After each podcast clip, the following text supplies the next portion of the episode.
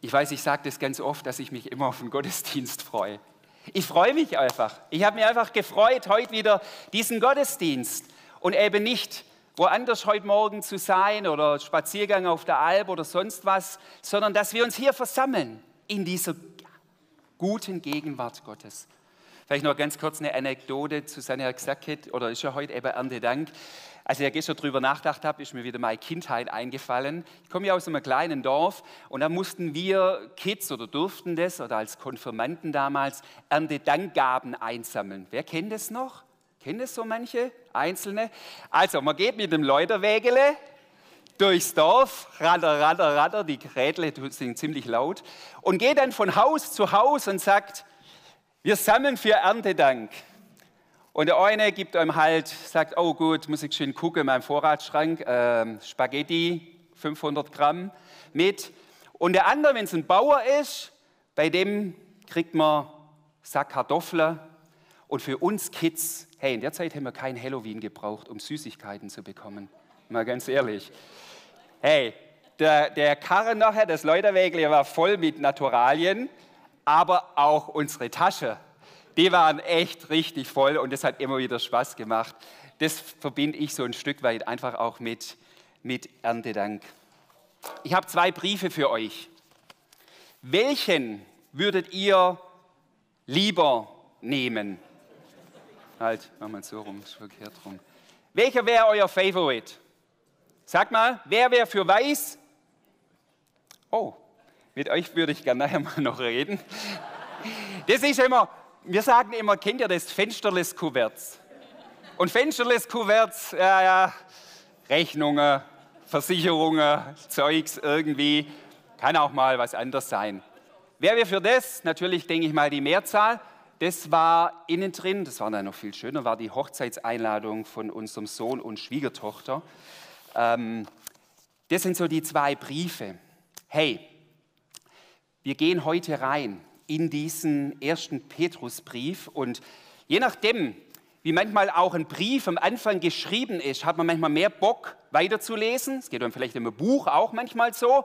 Man liest mal die ersten Zeilen und dann denkt man, hm, hm, hm, entweder mal überfliegen oder hey, das ist spannend. Und ich hoffe, ich versuche mein Bestes, Heiliger Geist, hoffentlich gibst du noch mehr auch dazu, dass dies, das, was wir heute Morgen angucken, dass das so der Einstieg in den ersten Petrusbrief, wir machen ja eine Reihe über den ersten Petrusbrief, dass es euch Bock macht und dass das so ein Brief ist, ja, ähm, wo es Spaß macht reinzugehen, ja. Und wir werden heute in dieser Predigt nur die ersten zwei Verse angucken vom ersten Petrusbrief.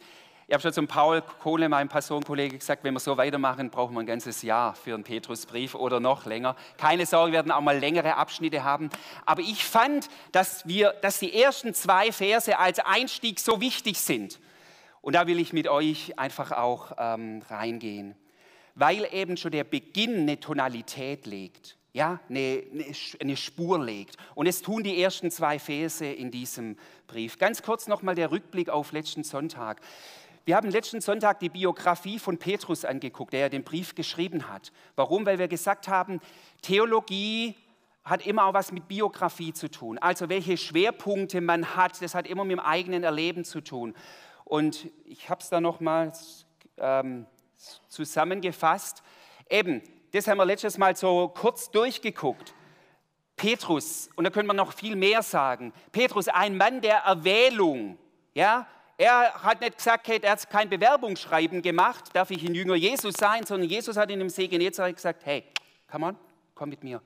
Er war ein Mann, der Verantwortung übernommen hat. Er war ein Leitertyp. Er war ein Mann, der Wagnisse eingegangen ist, der aus dem Boot gestiegen ist zum Beispiel. Aber er war auch ein Mann der Zerbrüche, Verleugnung, wenn man genauer kurz anguckt. Aber er war ein Mann, der wieder Wiederherstellung auch erlebt hat. Und er war ein Mann, der verstanden hat, wie bedeutsam Gemeinschaft ist. Er ist wieder zurückgekehrt nach seinem Zerbruch, wieder in die Gemeinschaft seiner Geschwister hinein. Er war ein Mann voller Power, durch ihn sind Zeichen und Wunder geschehen, aber auch voller Leidenschaft. Er hat gebrannt für die Sache Gottes. Er war ein Mann der Grenzüberschreitung. Das haben wir nicht so genau anguckt. Damit meinte ich Apostelgeschichte 10, wo wo dieses komische Tuch vom Himmel herabgegangen ist und er sollte diese unreine Tiere schlachten. Und eigentlich war das ein Bild. Petrus geht zu den Heiden, zu Cornelius, überschreitet die Grenzen von Juden, nur dass es Heil nur für Juden ist, hinein zu den Heiden. Ein Mann der Einheit, ihm war das so wichtig, das werden wir im Petrusbrief lesen. Und ein Mann auch des Leidens, und auch das kommt im Petrusbrief vor. Ich finde es immer wieder so spannend und ich glaube, kurz geschehen, ein, ein ganz, ganz wichtiger Aspekt, ist mir total wichtig. Ähm, die Bibel beschreibt diese Männer und Frauen Gottes nicht nur in Hochglanz, sondern sie beschreibt sie mit allem Siege, aber auch mit allen Niederlagen. Und ich glaube, was die Welt heute braucht, sind keine Hochglanzchristen, sondern wahrhaftige, authentische Christen. Und jetzt kommt ein Zitat, wäre schön, ich hätte es erfunden, ich habe es aber nicht erfunden, ich habe es selber von jemandem gelesen, das muss ich euch vorlesen. Wir beeindrucken Menschen durch unsere Stärken, aber wir verbinden sie durch unsere Schwächen.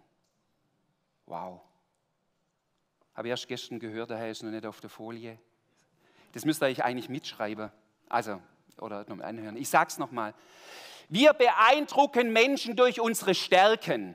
Ja, das auch, auch, darf auch sein. Und Menschen, hey, wow. Und, aber wir verbinden Menschen, da werden wir nahbar, da kommen wir in Beziehung durch unsere Schwächen. Also, all diese Dinge beschreibt, beschreiben die Person Petrus, Mann der Extreme, haben wir letztes Mal anguckt. Die Überschrift des ersten Petrusbrief, ich mache kurz mal der ganze Rahmen, ich habe es am Schluss letztes Mal kurz angesprochen. Im ganzen Petrusbrief geht es letztendlich darum, um eine extreme Ermutigung des Petrus zur Standfestigkeit in herausfordernden Zeiten. Oder man könnte es auch nennen, anders genannt, Leben in einer nichtchristlichen Gesellschaft. Hat es was mit dir und mit mir zu tun? Leben in einer nichtchristlichen Gesellschaft. Ermutigung zur Standfestigkeit in herausfordernden Zeiten. Und deshalb ist der Brief so hochaktuell, auch für uns. Und es sind zwei Säulen, das ist jetzt noch der Rahmen, wie Petrus ermutigt. Wie ermutigt er zur Standfestigkeit in herausfordernden Zeiten? Sind zwei Dinge, auf die man es, finde ich, reduzieren kann. Das erste ist, und es ist durch den Petrusbrief drin, er macht diesen Christen in ihrer Bedrängnis, in ihrer Herausforderung zum einen deutlich, was, was, was, was, was, was für eine Kostbarkeit es ist, sein Leben mit Jesus zu leben, Heil in ihm zu haben, für jetzt und in alle Ewigkeit. Er, er, das zieht sich durch. Er will immer wieder begeistern und sagt, vergesst es ja nicht. Wenn wir als Christen nicht mehr begeistert sind, dass wir Christen sind, dann haben wir was verloren. Dann, und das will Paulus, äh, Paulus, Petrus, Paulus auch. Das will Petrus wirklich anfachen. Das ist der erste Punkt. Und der zweite Punkt ist aber auch, es bleibt nicht nur bei einer Ermutigung und beim äh, ähm, über den Glauben, sondern er gibt ganz konkrete Anweisungen und sagt, hey, wie könnt ihr da durchnavigieren? Und ich finde es so wichtig, auch für unser Leben, ihr Lieben. Ich finde es so wichtig. Daher bleibt die nächsten Wochen da echt dabei. Ich lese jetzt mal die ersten zwei Verse. So beginnt der erste Petrusbrief.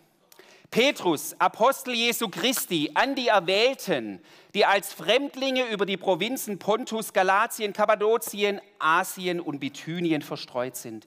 Ihr seid erwählt entsprechend der Vorherbestimmung Gottes des Vaters durch das heiligende Wirken des Geistes zum Gehorsam und zur Besprengung mit dem Blut Jesu Christi. Gnade und Friede werde euch immer reichlicher zuteil. Alles klar? Ja vorher gesagt hätte, Brief anfangen, macht's Bock auf mehr. Also ich musste das echt mehrmals lesen. Das muss man echt mehrmals lesen, um da die Goldnuggets da wirklich zu entdecken. Ich versuche euch da ein Stück reinzunehmen. Zuerst, es fängt an, wir lassen einfach die Folie da schon stehen. Petrus, Apostel Jesu Christi. So stellt sich Petrus hier vor. Petrus sagt nicht, Petrus, Fischer aus Kapernaum und einer der zwölf Jünger. Hätte er auch können sagen, oder? Er sagt, Petrus, Apostel Jesu Christi. Er spricht hier etwas aus, wer er in Christus ist. Und das hört ihr auch heute nicht zum ersten Mal. Er spricht aus etwas über Identität und Berufung, die ihm zugesprochen worden ist durch Christus selber. Er weiß, wer er ist in Christus. Jesus hat ihn in Johannes 21, haben wir letztes Mal anguckt, als er nochmal gesagt hat, weide meine Lämmer nach der Auferstehung, nach dem ganzen Zerbruch, hat Jesus ihm wieder neuen apostolischen Auftrag gegeben und hat gesagt, nimm es. Petrus steht hier als einer, der seine Identität und seine Berufung von Jesus selber hat.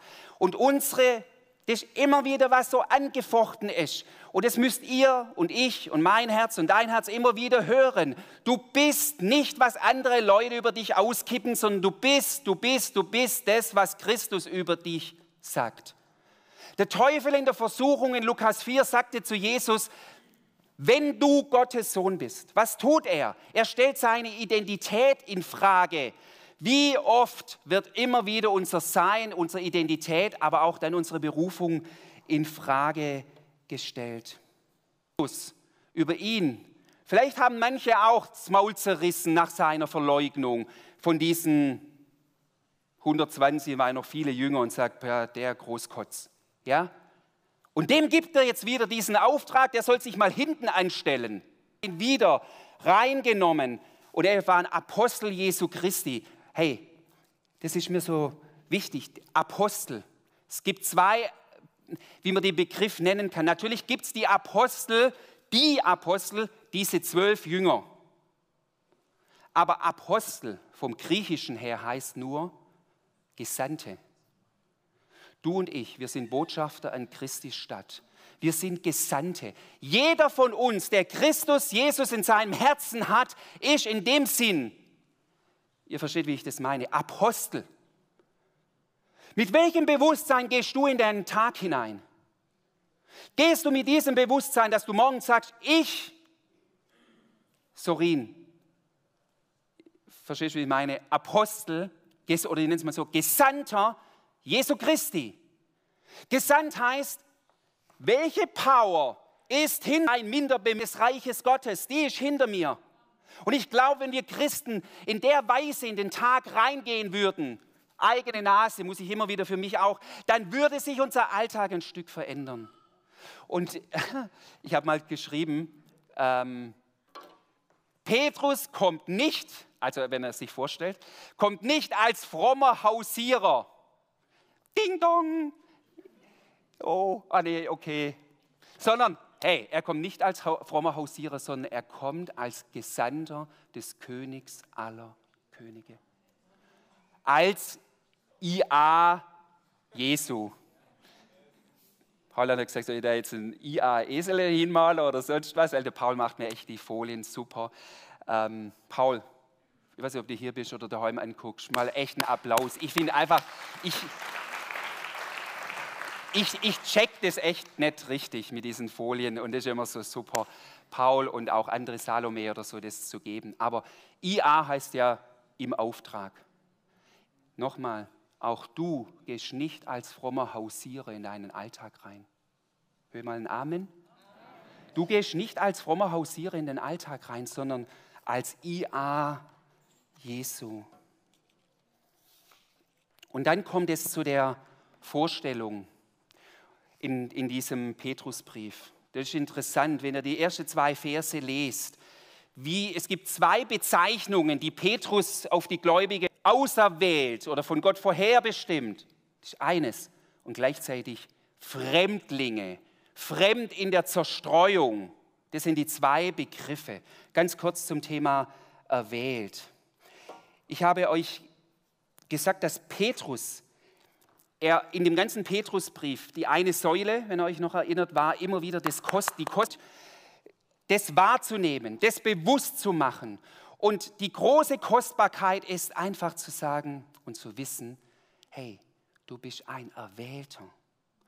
Und jetzt muss ich, ich, ich habe jetzt nicht die Zeit, da gibt es ja viel das Thema Erwählung, Vorherbestimmung und so weiter. Mir kam nochmal der Gedanke, prüft mal, ob das Sinn macht für euch. Als ich Katrin erwählt habe, habe ich sie erwählt. Und es das heißt aber nicht eine Abwertung all der anderen Millionen und Milliarden Frauen dieser Welt, sondern der Fokus ist nicht die Abwertung der anderen, die ich nicht erwählt habe, sondern der Fokus ist die Heraushebung, die Wertschätzung von Katrin. Und ich glaube, so müssen wir Erwählung mehr verstehen.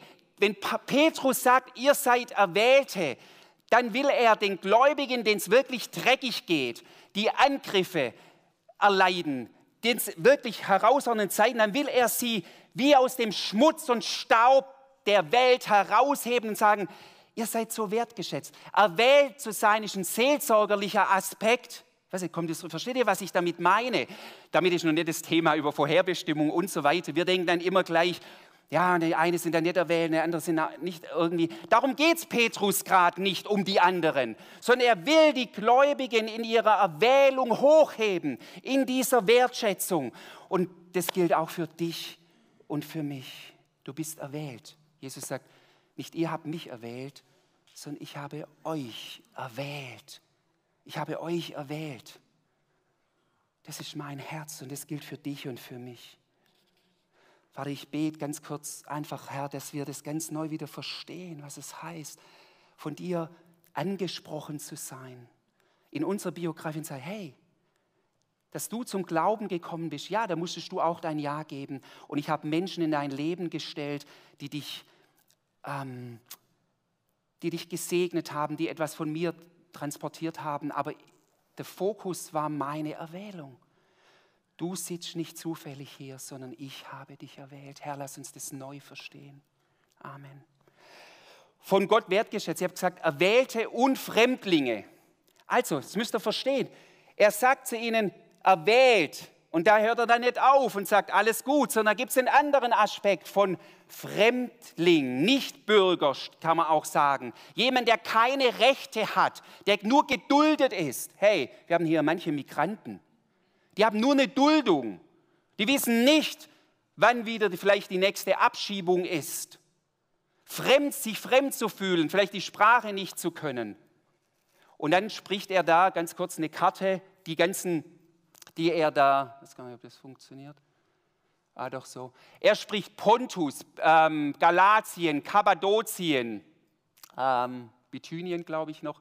Also ihr seht, er, dieser Landstrich, heutige Türkei, so ein bisschen wirklich, wirklich zerstreut. Hier sind noch ganz die großen Städte am Meer. Hier ist Pamba, also wirklich. Und in die gehen vor allem dieser Brief, die wirklich in kleine Gemeinschaften, hey, da treffen sie vielleicht ein paar ein bisschen Hauskirche, in kleine Gemeinschaft, Fremdlinge. Warum sind sie Fremdlinge? Weil sie erst dorthin gezogen sind? Nee. Sie sind Fremdlinge, weil durch das Leben von Christus, durch ein neues Verständnis vom Reich Gottes, sie nicht mehr kompatibel sind mit dem, was in dieser Welt läuft wo Götzenopfer gebracht worden ist, wo Hurerei getrieben worden ist, wo Betrug an, an hinten und vorne war, wo Familie, Kinder in Sklaverei verkauft worden sind, wo dieser Welt, sie sind ein Stück Fremdkörper geworden. Ist es schön, Fremdkörper zu sein? Nein, nicht nett. Fremdkörper sein ist nicht nett. Jeder hat den Wunsch, irgendwie dazuzugehören. Und wisst ihr, damals ging es noch um mehr als vielleicht blöde Kommentare. Da ging es um Gefängnis, da ging es bis hin zum Märtyrertod. Warum soll ich im Glauben festhalten, wenn ich Fremdling bin? Warum soll ich festhalten? Frage ist in Bedrängnis Rückzug oder Standfestigkeit. Und jetzt ganz kurz zu uns. Ich habe auf dem, auf dem Leitungskongress einer nachchristlichen Welt. Schon gemerkt? Nachchristlich. Der Redner hat vielleicht gesagt, vielleicht sind wir jetzt endlich mal auch in einer ehrlichen Kirche. dass vielleicht nur noch die zur Kirche wirklich gehören, die, die sagen, das ist mir wirklich auf dem Herzen. Aber wir leben in einer nachchristlichen Welt. Und ich habe schon auch das Empfinden, der Ton wird manchmal rauer, auch uns gegenüber. Wir werden Minderheit. Und jetzt ist die Frage, oh, ich werde Minderheit, Selbstbemitleidung. Die Christen damals waren Minderheit und so ein paar einfache Fischer haben damals die Welt gerockt. Die haben damals das Evangelium in die Welt getragen, weil sie IA waren. Hey, es geht nicht darum, um Angst vor der Zukunft. Aber das muss uns bewusst sein. Fremdling zu sein, das wird immer mehr auch uns betreffen. In den Werten, in den Überzeugungen, in den ethischen Fragen. In dem, dass man sagt, es gibt nur ein wahrer Gott. In manch anderen Themen. Wir werden, der Ton ist rauer. Man muss sich genau manchmal überlegen, was darf ich und kann ich überhaupt noch sagen. Aber Petrus nimmt es zwar auf, aber er lässt sie da drin nicht jetzt irgendwie, wie soll ich sagen, ähm, dass er sagt, oh, ihr arme Eideidei. Sondern sagen, macht euch das nur bewusst, aber was mir da wichtig ist, ist wie ein Widerspruch und trotzdem stimmt es aus meiner Sicht. Wir sind Fremde in der Welt, die diese dennoch lieben. Also hat Gott die Welt geliebt. Wisst ihr, wir sollten nicht als Minderheit in eine Exklusivität kommen und sagen, die checken alles nicht, alle ja, geistlich völlig verblendet und Mauern da aufbauen. Wir sind Fremde und es gilt auch zu leben oder eben nicht in eine komische, blöde Anpassung zu kommen. Da kommen, Petrus sagt auch, und Paulus, dann in eine Abgrenzung zu kommen, sondern wie sollen wir denn diese Welt, diese Menschen erreichen? Und Jesus hat es uns vorgelebt. Er war auf der einen Seite fremd und hat doch diese Welt geliebt. Liebe diese Welt. Ich komme ganz kurz jetzt noch zum Vers 2. Da heißt es nur, und ist so auch ähm, kurz die Beschreibung, wenn ihr das mal selber für euch lest. Wir reden oft von Trinität, Dreieinigkeit. Petrus packt es so klasse zusammen. Er sagt in Vers 2 folgendes: ähm, Ihr seid aber entsprechend der Vorherbestimmung des Vaters durch das heiligende Wirken des Geistes und zur Besprengung mit dem Blut Christi. Der ganze Himmel ist in Bewegung für all die Segnungen, die die Gläubigen erhalten und die auch für uns auch gelten. Ich habe schon gesagt, der Vater, der uns erwählt, da hatten wir schon Erwählung. Der Geist, der uns heiligt, das heißt so viel, heiligt heißt in den Verwandlungsprozess hineinnimmt. Auch da gibt es zwei Dimensionen. Wir sind schon heilig in Gott und er will uns auch immer weiter in diese Heiligung hineinführen. Das soll sich auch in unserem Herzen, in unserer Seele mehr und mehr manifestieren, vor allem in unserem Denken. Und der Heilige Geist ist die Verwandlungskraft. Und dann noch ganz kurz, ich kann das nicht weiter ausführen, aber zur Besprengung mit dem Blut Christi. Kann, kann da jemand was damit anfangen? Wie? Hat euch irgendjemand mal mit Blut irgendwie besprengt? Wir nicht, aber, und ist so interessant, Parallelstelle, 2. Mose 24, Vers 8, da wurden tatsächlich das Volk Israel mit Blut besprengt. Da heißt es, darauf nahm Mose das Blut, besprengte damit das Volk und sagte, siehe das Blut des Bundes, den der Herr auf all diese Worte mit euch geschlossen hat. Wenn Petrus hier schreibt, ihr seid besprengt mit dem Blut Christi und du hast das im Hinterkopf, was geschah in 2. Mose 24? Bundesschluss. Hier hat Gott einen Bund geschlossen mit seinem Volk. Ich stehe zu meinem Volk. Ich bin an der Seite meines Volkes. Und hier sagt Gott genau das Gleiche, oder Petrus, du und ich, wir sind besprengt mit dem Blut Christi und wir müssen jetzt nicht uns besprengen, das ist im Geist schon geschehen. Du bist Teil des neuen Bundes. Ganz kurz diesen, diesen Bund nochmal, und das hat für mich da der Schluss von dem Vers 2 auch zu tun. Im Schluss von Vers 2 heißt es ja, weiß das noch jemand, auf dass die Gnade und der Friede immer reichlicher euch zuteil werde. Was soll reichlicher zuteil werden? Euro, Schekel? Unser großes Problem ist, dass wir ab Worte, biblische Worte schon so oft gehört und verwendet haben, dass sie keine Kraft mehr haben. Da gehört Gnade und Frieden auch dazu. Susanne hat einmal darüber gepredigt im August. Diese Worte drücken für mich vor allem, es gibt andere, aber der Bund, der Bund aus, der mit uns geschlossen ist. Ich habe es mal so genannt, drei Dimensionen von Gnade und Friede. Wir reduzieren, ganz kurz jetzt zu diesen zwei Begriffen, wir reduzieren oft Gnade, wir sind erlöst durch Gnade, uns ist vergeben durch Gnade, uns ist, wir sind gerechtfertigt von Gott durch Gnade. Stimmt es? Yes, absolut. Aber Gnade hat noch viel, viel weiteres Bedeutungsspektrum. Und ich versuche euch das inspirationsmäßig reinzugeben.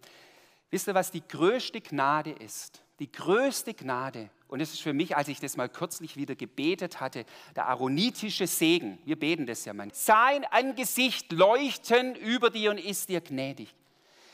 Stell dir mal vor, bildlich, der lebendige Gott, er lässt sein Angesicht leuchten über dich. Was hast du für ein Bild in dem Moment jetzt?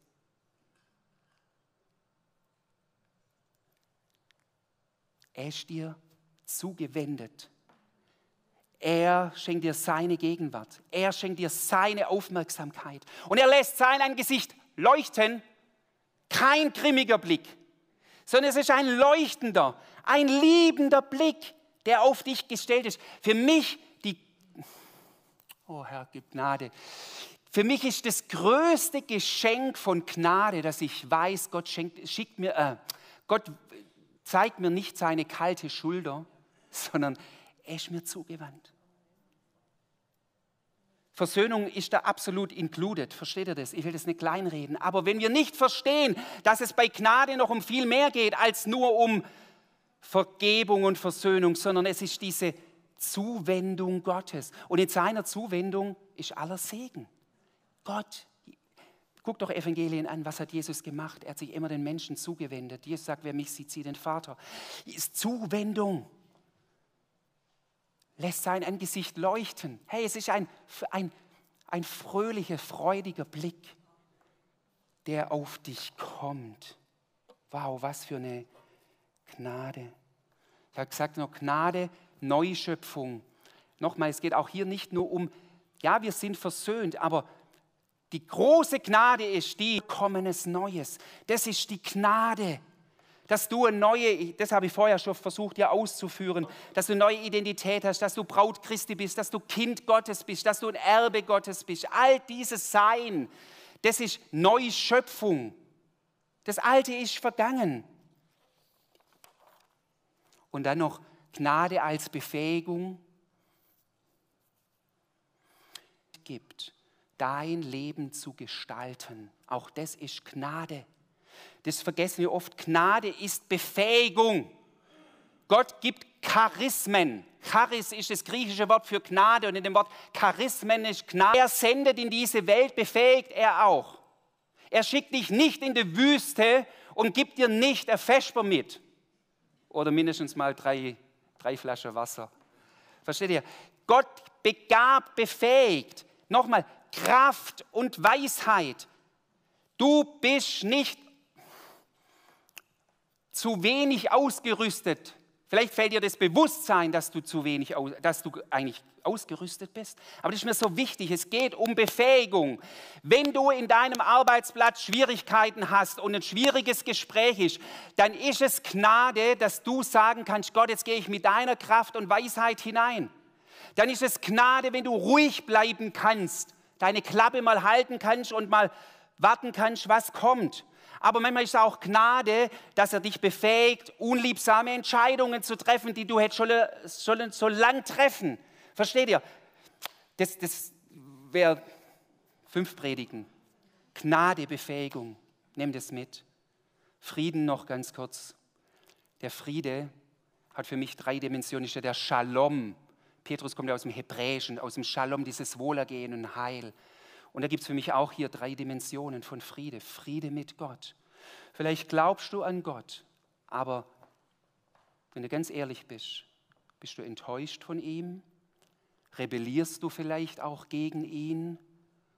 Und er ist gerade wie empfundene Sendepause, nicht von Gott zu dir. Er ist voller Gnade. Hey, Frieden mit Gott.